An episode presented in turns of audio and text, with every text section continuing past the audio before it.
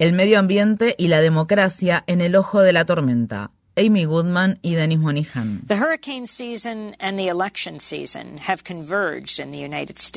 La temporada de huracanes y la de elecciones han convergido en Estados Unidos. La perspectiva de un cambio climático catastrófico e irreversible y el posible declive de la democracia en el mundo son escenarios muy reales. El destino de estos pilares esenciales de nuestra sociedad depende en gran medida de lo que todos hagamos en los próximos meses y semanas. La catástrofe climática que envuelve al planeta requiere quiere una solución verdaderamente global que la mayoría de la población mundial está ansiosa por lograr. Pero la voluntad de los pueblos significa cada vez menos en estos días ante la creciente cantidad de gobiernos que están cayendo bajo el control de líderes autócratas. Estamos hablando de nacionalistas, racistas, xenófobos y dogmáticos que están ganando poder en un país tras otro. Italia es un ejemplo importante al respecto. Esta misma semana, un partido político neofascista, anteriormente minoritario, obtuvo la mayoría mayoría absoluta en las elecciones nacionales. Giorgia Meloni se convertirá así en la primera dirigente de extrema derecha al frente del gobierno italiano desde que Benito Mussolini fuera destituido en 1943. En conversación con Democracy Now, Ruth Ben-Ghiat, profesora de Historia y Estudios Italianos en la Universidad de Nueva York, expresó.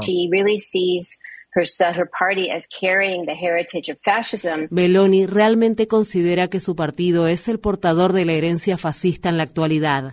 Tanto es así que Ignacio Larussa, un veterano líder del partido, dijo hace unos días, todos nosotros somos herederos del duce Mussolini.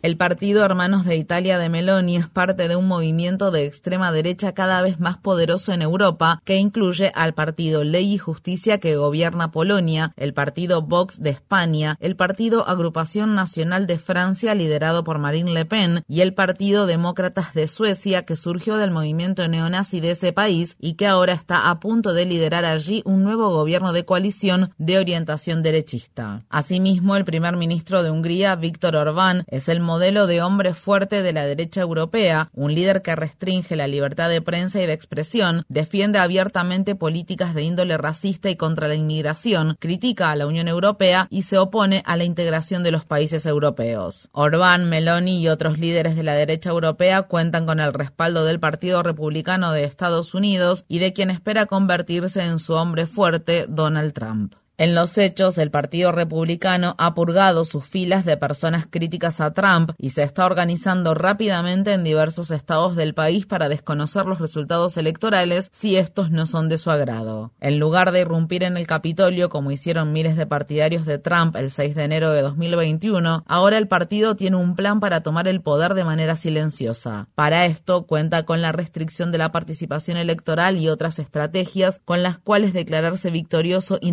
del resultado de los comicios que se celebrarán en noviembre de 2024. Legislaturas estatales corruptas y con mapas electorales manipulados a favor de los republicanos, así como gobernadores y secretarios de Estado alineados con Trump, ya han puesto en marcha este plan en pos de consolidar más poder en las elecciones de mitad del mandato para las que falta poco más de un mes. Trump ha afirmado repetidas veces que el cambio climático es un engaño. Sus aliados europeos no son tan descarados al respecto, pero en su mayoría están a favor de expandir el consumo de combustibles fósiles y de apoyarse cada vez más en la energía nuclear. Asimismo, se oponen a las negociaciones impulsadas por Naciones Unidas para combatir la crisis del cambio climático. La conferencia de las partes sobre el protocolo de Kioto de este año, denominada COP27, se celebrará en noviembre en la ciudad de Sharm al-Sheikh, Egipto. Una amplia coalición de activistas está reclamando a la dictadura militar liderada por Abdel Fattah el-Sisi que permita la participación de organizaciones cívicas y ambientalistas y que libere a la gran cantidad de presos políticos actualmente recluidos en Egipto. La Convención Marco de las Naciones Unidas sobre el Cambio Climático a menudo se apoya en dictaduras. Entre los anfitriones de las conferencias anteriores se encuentran Qatar y Marruecos, países donde la protesta genuina está prohibida de hecho. La conferencia de las partes de 2023 será en la ciudad de Dubái, en los Emiratos Árabes Unidos, un país rico en petróleo. No dejemos que estas cumbres de la ONU sobre el cambio climático sean organizadas por regímenes autoritarios. En abril pasado, al reflexionar sobre el activismo contra el cambio climático tras la invasión rusa de Ucrania, el ambientalista Bill McKibben escribió Parte del trabajo de los activistas por la justicia climática es promover estados democráticos que funcionen, donde las demandas de la gente para lograr un futuro viable tengan prioridad sobre los intereses creados, los dogmas y los feudos personales. En los países donde se permiten hasta cierto punto las manifestaciones de protesta, como Estados Unidos, lo que está en juego es mucho y el tiempo es escaso. Peter Kalmus, científico de la NASA especializado en cambio climático, entiende esto muy bien. En abril, Kalmus fue arrestado cuando se manifestaba contra las continuas inversiones de la firma bancaria JP Morgan Chase en proyectos de combustibles fósiles. Durante una entrevista con Democracy Now, Calmus expresó: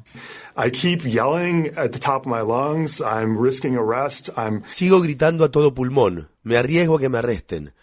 Me he visto obligado a convertirme en un activista contra el cambio climático. Me aterra la inacción de los líderes mundiales que siguen dando vueltas en torno al problema real, que es que tenemos que reducir rápidamente la industria de los combustibles fósiles.